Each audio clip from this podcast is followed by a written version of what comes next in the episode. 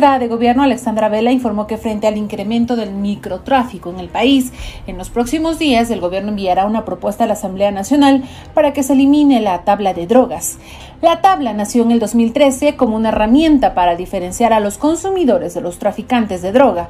Por eso quienes ahora rechazan la eliminación de este sistema se preguntan cómo se diferenciará a los dos grupos.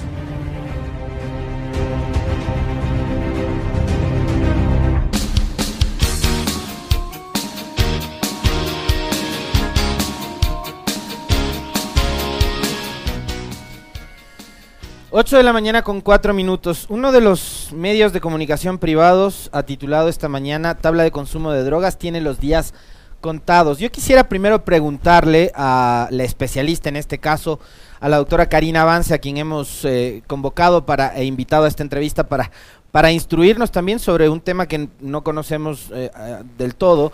Pero ¿hay o no hay una tabla de consumo en el COIP? Doctora Avance, ¿cómo está usted? Muy buenos días, bienvenida. Buenos días y muchas gracias por esta invitación. En efecto, eh, hay, hay, hay, existe la tabla de, eh, tenencia de drogas en el COIP, ha sido modificada eh, un par de veces, y, pero quisiera distinguir lo que es la tabla del Código Integral Penal de lo que es la tabla de tenencia por consumo. Y, y es justamente la pregunta que se hacen al inicio de este programa, ¿no? ¿Cómo distinguir entre una eh, tenencia que se refiere al consumo de drogas de lo que sería el, microtráfico o el tráfico a mediana escala, a, gran escala. ¿no? Eh, nuestra constitución en el artículo 364 prohíbe la criminalización del consumo, es más, establece que el consumo de drogas o el consumo problemático, la adicción a las drogas es un problema de salud pública, ¿no? Y recordemos que nuestra constitución fue aprobada por, eh, por, un un porcentaje amplio, digamos, de la, de la población ecuatoriana. Eh, y a nivel mundial existe un consenso, ¿no? El consumo de drogas es una problemática de salud pública, debemos trabajar en cuanto a su prevención, en cuanto al tratamiento, eh, pero criminalizarlo no resuelve el problema, ¿no? Yo creo que las preguntas que tenemos que estar haciéndonos ahora en cuanto al consumo problemático de drogas es por qué, por qué se está dando un incremento, si se estuviera dando un, incremento, preguntarnos también cuáles son las drogas que se penalizan, cuáles no. Recordemos que el alcohol eh, es, es una droga eh, y es una de las más problemáticas en, nuestro país. Em, este, entonces tenemos que, eh, como sociedad, asegurar que si el problema que tenemos del de el consumo problemático de las drogas si queremos resolverlo, tenemos que trabajar en prevención, tenemos que trabajar en tratamiento. En nada va a ayudar a tener a consumidores, eh, así sean consumidores problemáticos de drogas, tras las rejas. Eh, en ninguna parte del mundo eso ha sido una solución en cuanto al consumo. Así que tenemos que hacernos preguntarnos como sociedad cuáles son las, eh, las razones de esto, y distinguir claramente entre lo que es el tráfico, lo que es el microtráfico, que también ahí hay distinciones muy importantes, ¿no? Porque también existe una criminalización de la pobreza que se da en cuanto a la, al, tema del, microtráfico versus el tráfico a gran escala o versus las grandes redes que están detrás de ese microtráfico. Claro, porque o sea, no, podemos, no podemos meter en el mismo saco, eh, qué sé yo, a un Pablo Escobar o a un Chapo Guzmán con el vendedor eh, de bolsas aquí en, en, en, en cualquier esquina de la ciudad, pues, ¿no? Absolutamente. Y no podemos eh, separar, digamos, eh, una problemática, la problemática del microtráfico de la situación económica que atraviesa el país, ¿no? Este, tenemos que preguntarnos qué sucede frente a una situación en la que ha subido el desempleo, ha subido la pobreza, ha subido la, pobreza extrema, no existe generación de empleo. ¿Cuáles son las, cómo se proyecta, digamos, eh, la población ecuatoriana hacia el futuro, ¿no? Eh, en cuanto al consumo, por un lado, porque parte de las eh, razones, de los motivos para un consumo problemático de drogas, este, a nivel mundial también podemos ligarlo con una, una falta de, esperanza sobre el futuro, ¿no? Y, y hemos visto programas muy acertados, que han sido efectivos en cuanto a la disminución del consumo problemático, por ejemplo, en países como Finlandia.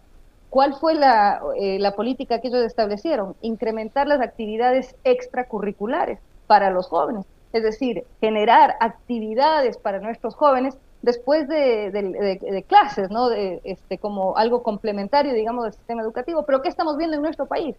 Eh, un desfinanciamiento del sistema educativo, ni se diga el que estén pensando en algo como las actividades extracurriculares, o sea, implementar algo que sabemos a nivel mundial que funciona para prevenir el, consumo problemático de drogas y que no podemos, o sea, nadie puede eh, este, dejar de lado el sufrimiento, el, eh, el dolor, la dificultad que atraviesan las familias que tienen jóvenes, adultos, personas que tienen un consumo problemático de drogas. Tenemos que abordar esa problemática. En el gobierno de Rafael Correa lo hicimos, por ejemplo, por medio de la creación de, este, por primera vez en la historia, de centros de atención eh, al, al, eh, para prevenir, para tratar, digamos, el consumo problemático de drogas. Pero hay muchas otras políticas. La criminalización, sin duda, a nivel mundial, está eh, este, eh, establecido, se, ha confirmado, no es la solución para el consumo problemático de la droga. Doctor Avance, usted me va, usted me va a corregir porque es la, es la que sabe sobre estos temas, pero a ver, yo en primera instancia y de forma periférica, superficial, lo que veo es una falta de comprensión y de entendimiento del problema por parte de las autoridades actuales del gobierno. Eh, veo que hay una crisis carcelaria que evidentemente se les está yendo de las manos, se les sigue yendo de las manos al Estado y lo que están haciendo es nuevamente generando una suerte como de cortinas de humo para ponernos a discutir y hablar sobre otros asuntos y no ocuparse de los verdaderos temas de fondo. Entonces me parece a mí que esta termina siendo como una declaración además demagógica sobre un tema que es hipersensible y que tiene que ver con salud. No podemos meter en el mismo saco, y usted lo ha explicado bastante bien con una precisión increíble, lo que es un consumidor, quien tiene que ser atendido por el sistema público de salud, y un microtraficante o un gran traficante que sí en cambio deben ser sometidos a la legislación penal del Ecuador. Es así, doctora, esto es demagogia pura y dura. En mi opinión, coincido plenamente, o sea, es decir, el, el, eh, primero, de, las declaraciones que le escuché a la ministra Vela, ¿no? Hablar acerca de que los homicidios tienen que ver con el, mayor consumo, eh, puede que sí, pero el, tema que, de lo que estamos viendo es que si es que existe una, de, como, eh, le quitan el presupuesto al, al sector de educación, quitan el presupuesto al, sector de penitenciario también. La, crisis que nosotros tenemos en las cárceles ecuatorianas es algo tremendo. Eso, en, los años de la, de la Revolución Ciudadana, en, eh, este, hasta el 2017, eh, la situación en las cárceles iba mejorando, ¿no? Reducción del hacinamiento, no veíamos, nunca, o sea, no vimos en los 10 años del gobierno de la Revolución Ciudadana, por ejemplo, este, los asesinatos que hoy ocurren en, las cárceles, los suicidios, o sea, no, hay, un, control, no hay un cuidado sobre eh, las personas que están privadas de, su libertad. Eh, ha habido un desfinanciamiento importantísimo en cuanto a la salud pública también. ¿Qué ha pasado, por ejemplo, con los centros de atención al uso problemático de drogas que nosotros implementamos durante el gobierno de Rafael Correa. Por primera vez, centros públicos. Por primera vez también una mayor regulación, porque la oferta privada de estos eh, servicios de tratamiento este, se veía totalmente abandonada por el Estado. Entonces se daban abusos tremendos y se siguen dando se iba controlando, se fue controlando de mayor manera en el gobierno de la Revolución Ciudadana, pero han habido retrocesos enormes, ¿no? Terribles, donde tenemos eh, centros para, para, supuestamente para el tratamiento de uso de drogas y alcohol, que sin la regulación del Estado se convierten en realidad en centros de tortura que de nada sirven. ¿No? Uno puede entender el sufrimiento de las familias, la desesperación de las familias cuando tienen a alguien que consume drogas, este, y recurren a lo que tienen, a lo que, a lo que pueden acceder. Y ahí tiene que entrar el rol del Estado de regular esa atención para que en efecto sea un tratamiento terapéutico en base a la evidencia científica y se lo puede hacer. Y lo estábamos haciendo y han habido ahora retrocesos enormes. Ahora lo que están proponiendo, coincido plenamente, me parece que es una cortina de humo ah, eh, totalmente, para tapar ese, eh, ese hueco que dejan con las políticas neoliberales que le retiran presupuesto a educación, a salud, a, todo lo que tiene que ver eh, con el Estado, ¿no? Y el Estado, pensando en el Estado como el que tiene que asegurar, eh, garantizar el cumplimiento de los derechos de las personas, pues ahora lo que están diciendo es no, ah, es, culpa de, este, el, ah, de, microtraficantes y, pues eh, subirá eh, la cantidad de personas que estén eh, encarceladas por microtráfico. En efecto, esto lo consideramos y se considera a nivel mundial, ¿no? La, la criminalización de la pobreza. Eh, porque no estamos viendo, por ejemplo, un incremento o una, un objetivo de lidiar con las grandes mafias, las grandes redes, el, tráfico que tiene que ver ya con la gran escala, que utilizan a las personas eh, por el incremento nuevamente de pobreza, de extrema pobreza, etcétera, este, y que son eh, mayoritariamente estas las personas que sufren, digamos, las, repercusiones del tráfico que se pueda dar.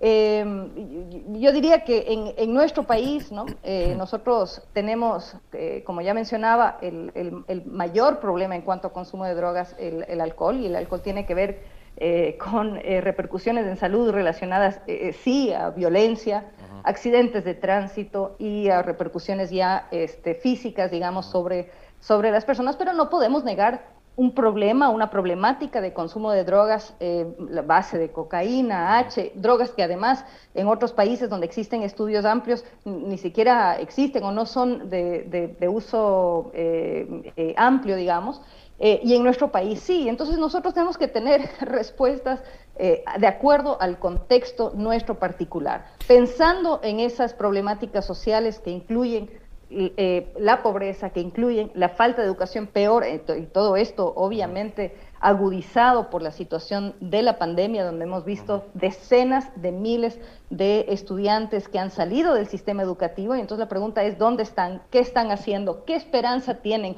¿Cómo se pueden proyectar ellos y ellas eh, su futuro? ¿no? Y esos son los problemas de raíz. Ahora, si es, que, si es que el gobierno no, porque lo que está haciendo el gobierno es básicamente decir, eso no, no lo vamos a topar, ¿no? porque ahorita es apadrina una escuela, es la gran política que están proponiéndonos en el sistema educativo, es decir, basar los derechos en la caridad, eso no funciona, nunca va a funcionar. Eh, tenemos que tener eh, un, Estado que esté pensando en cómo devolverle la esperanza a nuestros jóvenes. Y eso se hace con educación, eso se hace invirtiendo en el sistema educativo, invirtiendo en el sistema universitario, invirtiendo en lo que es ciencia y tecnología, invirtiendo en, en un futuro. Pero lo que están haciendo es tapar estas políticas neoliberales diciendo, bueno, el problema es el microtráfico. Vamos a tener que meter a más personas tras las rejas. Eso no nos va a resolver nada si es que no existe, como digo, estas políticas que fortalezcan el rol del Estado y el cumplimiento de los derechos de los ecuatorianos y ecuatorianas. Y ahí me surge una, una interrogante, doctor Avance, con respecto de si la medida que, que digamos, que la han anunciado, porque termina siendo también un anuncio, eh, fue estudiada, ¿no? Si es que la medida esta que, que, que, ha mencionado en esta entrevista la ministra de Gobierno es el resultado de un análisis técnico de las condiciones, de la situación de seguridad, de los centros de rehabilitación, de, los, de los privados de libertad que están adentro, etcétera, etcétera. Le pregunto esto, ¿sabe por qué? Porque yo en el, en el comentario venía diciendo que veo una suerte como de, de segunda parte, ¿no? De lo que pasó durante el gobierno de Moreno y lo que está pasando ahora. Por ejemplo, eh, decidieron eliminar el Ministerio de Justicia y creo que parte o consecuencia de haber tomado esa mala decisión precisamente es haber dejado en soletas del sistema de rehabilitación sin un ente rector que era precisamente el Ministerio de Justicia. Eh, dijeron un día, se levantó Moreno de, me imagino, de, de, mal genio a las 10, 11 de la mañana cuando solía hacerlo y dijo, eh, voy a eliminar eh, la Secretaría de Riesgos y al siguiente día o dos días después vino el terremoto en Cumandá. Entonces dijo, no, no, mejor creo que no vale porque aquí, aquí pasan cosas, ¿no? Entonces, a mí me da la impresión de que siguen en esa lógica, ¿no? De que van tomando decisiones, eh, digamos, de acuerdo a la coyuntura y a la calentura. Y le quiero mencionar unas cifras que me han compartido, atándolas a la última parte de la respuesta anterior que usted nos dio, doctora. Y es 30% de hacinamiento, 28% de las personas privadas de libertad de los hombres por drogas y 55% en mujeres no son los grandes narcotraficantes. Si criminalizan el consumo, esto va a estallar. Si ahora mismo estamos hablando de que hay hacinamiento en los centros de rehabilitación social y si queremos meter en la cárcel a todo el que consume, ¿cuál es la realidad que nos espera, doctor Avance? O sea, es, una catástrofe. O sea, la verdad, este, yo dudo mucho que, que, haya habido un análisis técnico porque cualquier análisis técnico llegaría a la conclusión que es ampliamente reconocida a nivel mundial. El problema del consumo problemático de drogas, las adicciones, nunca las vamos a resolver eh, criminalizando el consumo y es de eso lo que se apunta, ¿no? Es de eso, es de eso lo que, eh, lo que va a suceder con este tipo de políticas que ellos plantean como la eliminación de la, de la tabla. Entonces yo diría, o no se hizo el análisis técnico, eh, o quienes lo hicieron no tienen la capacidad o no tienen este, la, el conocimiento que se requiere en, en esta área para poder haber llegado a esa conclusión. Nosotros necesitamos un Estado que esté invirtiendo más en prevención. ¿Y qué significa eso nuevamente?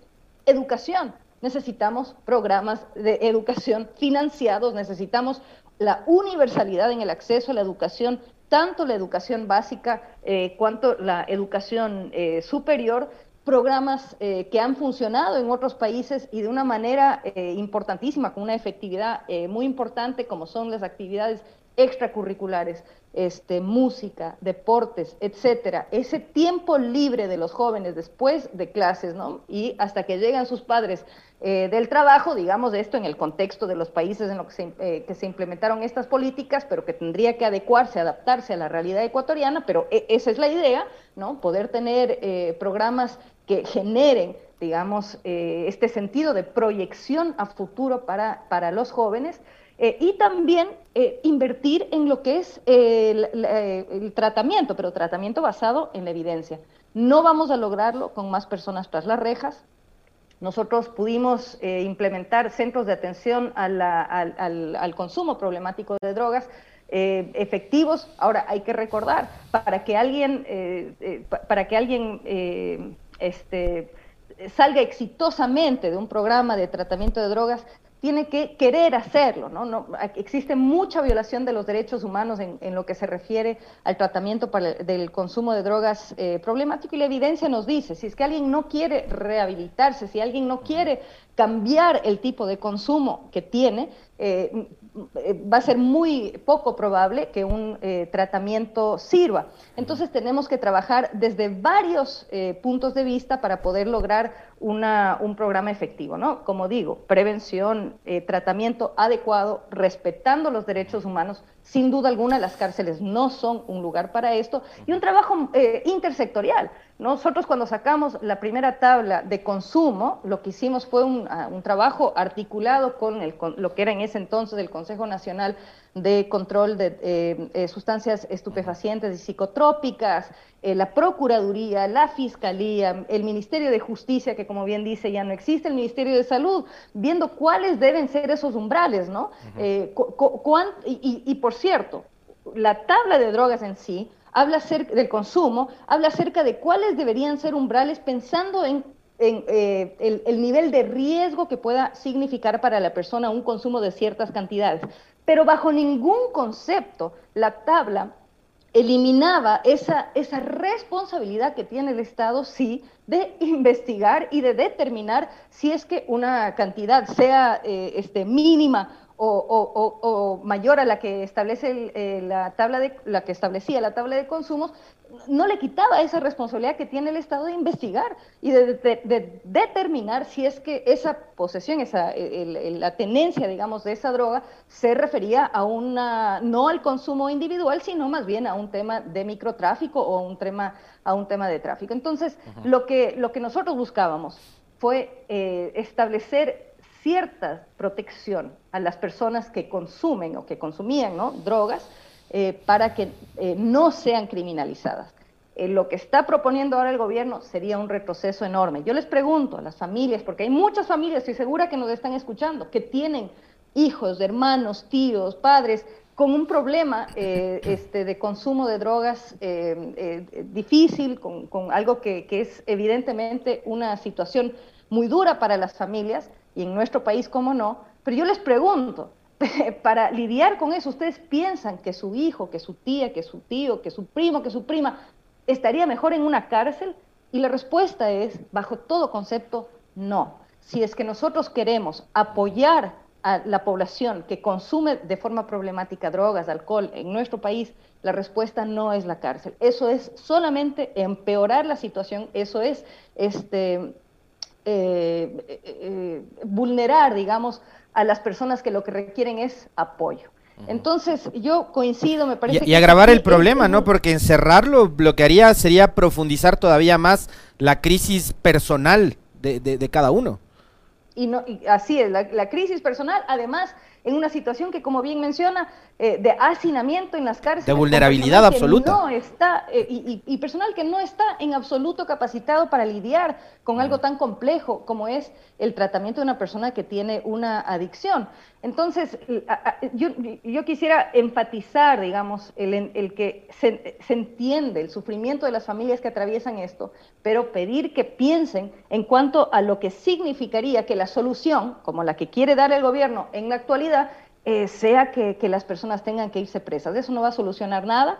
Eh, no solamente estamos hablando sobre los consensos a los que nosotros llegamos como país hace, años, estamos hablando aquí de consensos a los que ha llegado, eh, ha llegado el, mundo entero. Hace pocos años la Asamblea General de las Naciones Unidas eh, pues, sacó una resolución ¿no? consensuada entre los distintos países acerca de cómo abordar la problemática del consumo de drogas a nivel mundial. Y las recomendaciones nada tienen que ver con que eh, personas consumidoras vayan presas. Es más, eh, se reconoce el problema de la criminalización de la pobreza en lo que se refiere al microtráfico. ¿no? este, cuando, cuando, cuando tenemos un país que está, eh, este, que, que, no tenemos el incremento de pobreza, incremento del desempleo, etcétera, lo que debemos hacer es meter presas a las personas que por esas circunstancias por esas por, una situación de desesperación, han entrado a hacer algo que, muy probablemente no lo quieren hacer, preferirían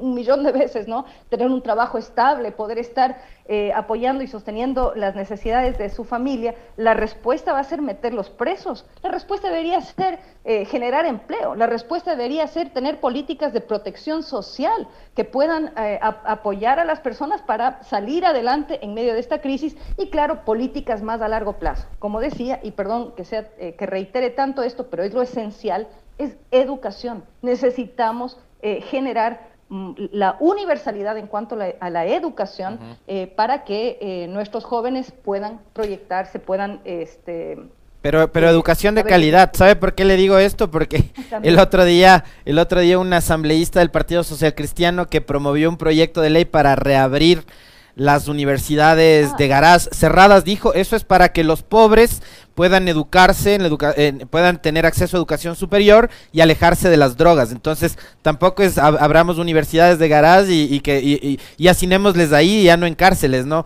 Eh, yo, a propósito de... Eh, hace un momento... comentario, totalmente de acuerdo, por cierto, ¿no? Es, es un engaño terrible realmente claro. lo, que, lo que busca, lo que pretenden hacer. Estábamos conversando antes con Salvador Quispe y hablábamos sobre el, el, el tema de la CONAIE y el actual gobierno y se me vino a la mente un episodio que yo fui, además fui súper crítico en ese momento, cuando Correa dio una de las tantas peleas de estériles, por una de esas fue por el, la propiedad de la casa donde tiene la sede de la CONAI, ubicada acá en la Granados, 16 de diciembre. Y decía, es que vamos a usar ese, ese bien inmueble para un centro de rehabilitación para personas que, consumen. Y a partir de ahí se habló y mucho de un proyecto que después yo visité uno de los centros que si no me equivoco está ubicado por acá, por la zona de Huápulo, por la zona de la Floresta, eh, y había un proyecto interesantísimo para rehabilitar a personas que estaban consumiendo. ¿Qué pasó con ese proyecto, doctor Avance, durante el gobierno de Moreno? Bueno, como todo lo que tenemos en salud, ha habido un retroceso enorme. Se, recuerden que en, en, el año 2020 hubo un recorte del 10% del presupuesto de salud. Eso incluyó, obviamente, los centros de rehabilitación. En este momento, lo que a mí me están reportando de los distintos centros de salud, hospitales, de los lugares de atención a la ciudadanía, es un desabastecimiento total en cuanto a, a medicamentos, a los insumos necesarios, al personal que se requiere. Es decir, lo que tendríamos que seguir invirtiendo, porque recordemos que nuestro gasto en salud es menor al, del promedio de la región en este momento por los retrocesos que se han dado. Este, tenemos que recuperar eso, no podemos eh, solamente depender en la provisión privada de estos eh, servicios, por más que haya una regulación fuerte, también tenemos que pensar en aquellas personas que no pueden pagar por estos eh, servicios y necesitamos asegurar que sea basado en la evidencia. El centro que, usted menciona, me parece que era el centro que teníamos nosotros en la, en la Vicentina, que era antes, me parece, el Hospital Dermatológico, si no me Exactamente, sí, correcto.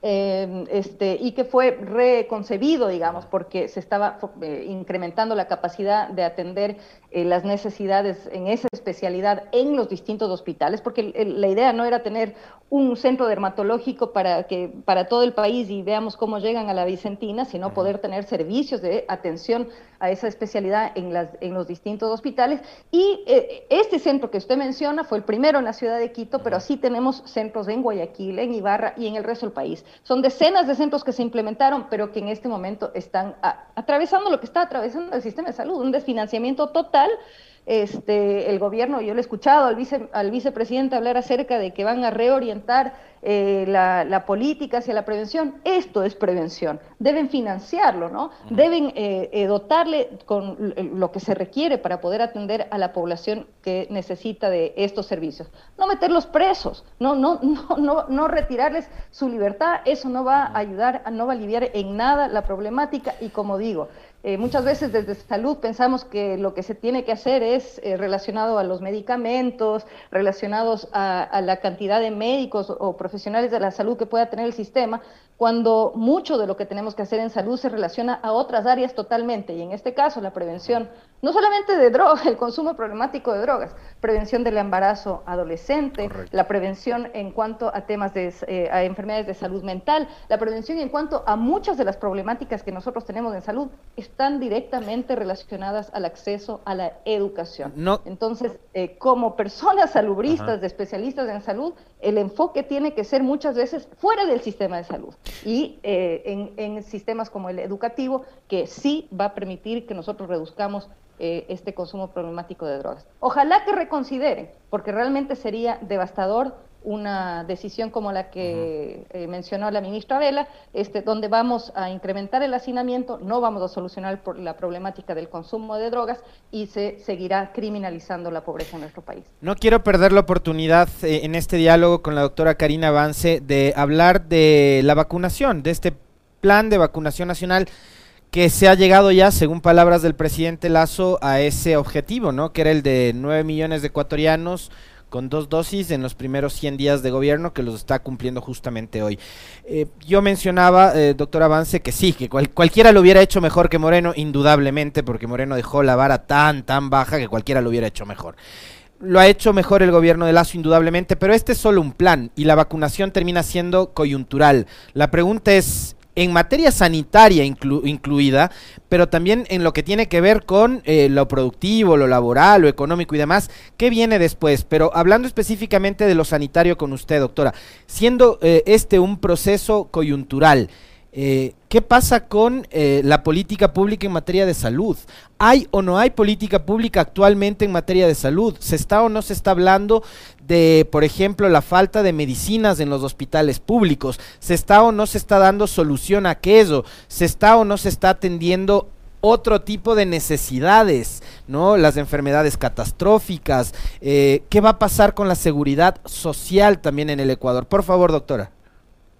Bueno, eh, yo primero reconocer, en efecto, me parece que el plan de vacunación ha sido muy exitoso y es un alivio para toda la población ecuatoriana y para todos los que queremos a nuestro país. Yo estoy muy contenta con el hecho de que se haya avanzado tanto en cuanto a la vacunación es una, es una situación sí coyuntural y es una situación además de largo plazo, porque estamos en este momento viendo eh, estudios que hablan acerca de la necesidad de un refuerzo, digamos, en, en, la, en las vacunas. Eh, esperemos que eso no, no, no, se, no se tenga que dar pronto, ¿no? porque eh, la, la, Organización Mundial de la Salud, por ejemplo, ha pedido a los países más ricos del mundo que, que posterguen este, la, los refuerzos en vacunas hasta que podamos cubrir a nivel mundial las necesidades que se tienen. ¿no? Vemos un continente como, el África que tiene niveles de vacunación eh, tremendamente bajos y si es que no logramos como humanidad eh, lograr una vacunación eh, o, cumplir con umbrales de, vacunación a nivel de, mundial, digamos, seguiremos teniendo la generación de nuevas variantes porque seguirá la circulación comunitaria la, del virus. Entonces, Reconozco los avances, pero sin duda alguna no es suficiente. Nosotros estamos viendo una continuidad en cuanto a las políticas que tenía Moreno eh, en lo que se refiere al, financiamiento eh, insuficiente del sector salud. No hemos visto, por ejemplo, que se otorgue la estabilidad laboral a los profesionales de la salud y trabajadores de la salud, especialmente aquellos que han estado trabajando eh, eh, sin descanso durante la pandemia y que como sociedad ecuatoriana yo creo que el, reconocimiento amplio es que mínimamente tendrían que respetarse sus derechos laborales y tendrían que tener estabilidad laboral. Pero como bien dice, la escasez en cuanto a medicamentos, yo me preguntaba cuando se declaró la emergencia en varias de las unidades de salud a nivel nacional, digo, pero las unidades comprando medicamentos una por una no van a conseguir las condiciones condiciones adecuadas en cuanto a precios. Lo inteligente sería realizar compras a gran escala o procesos como la subasta inversa que ya ha sido exitosa en nuestro país en eh, dos ocasiones eh, anteriores. Entonces, eh, yo, yo, yo me temo que de alguna manera este, el enfoque en la vacunación, que es que no, no vamos a negar, es absolutamente importante, pero sí que nos ha quitado la mirada de lo que es el sistema integral. En el año 2020, por ejemplo, vimos casi una duplicación en cuanto a las muertes maternas. Hemos visto un incremento de mortalidad, no solamente por COVID, sino por otras causas. ¿Por qué? Porque el sistema de salud se vio colapsado. ¿Por qué colapsa el sistema? ¿Por qué, ¿Por qué, se satura? Porque tiene insuficientes recursos, porque tiene insuficientes medicamentos, porque tiene insuficiente personal. Lo que necesitamos es nuevamente invertir en el sector salud, eh, robustecer el sistema para lidiar no solamente con estas nuevas condiciones que nos presenta la pandemia, sino con aquellas que puedan venir y para, para seguir cerrando la brecha que nosotros eh, hemos tenido históricamente por, eh, por políticas parecidas de las que tenemos en la actualidad, neoliberales en la década de los 80 y los 90, que le dejó pues a, un sector salud esquelético y sin capacidad de cumplir con el derecho a la salud de la población. Entonces, en efecto, me parece que es algo que tenemos que mantener eh, mantenernos alertas. Nosotros desde el Frente Nacional por la Salud y la Protección Social estamos organizando eh, un par de foros. El primero me parece el 9 de septiembre en relación al IES. ¿no? al riesgo que tenemos de la privatización de la seguridad, social, viéndolo desde un punto de vista regional, ¿no? ¿Qué ha pasado en otros países y cuáles son los riesgos, riesgos que tenemos en la actualidad en el Ecuador con el tipo o la orientación que, vemos que tiene el, gobierno. Es algo importante eh, que no podemos dejar de lado. Nuevamente, cuando uno habla de salud, tiene que hablar acerca de protección social, tiene que hablar acerca del bienestar de las personas eh, eh, jubilados, de las personas que este, son parte, digamos, del sistema de seguridad social y los riesgos que tenemos en este momento de su eventual privatización. 8 de la mañana con 36 minutos. Como siempre, quiero agradecerle, doctora Karina Avance, la gentileza que tiene al aceptar nuestras invitaciones. Es un placer conversar con usted. Le mando un fuerte abrazo. Igualmente, Un abrazo. Un placer. 8 con 37 en la mañana. Nosotros hacemos una breve pausa y retornamos de inmediato para cerrar con nuestra última entrevista a la agenda de este miércoles 1 de septiembre de 2021. Ya volvemos.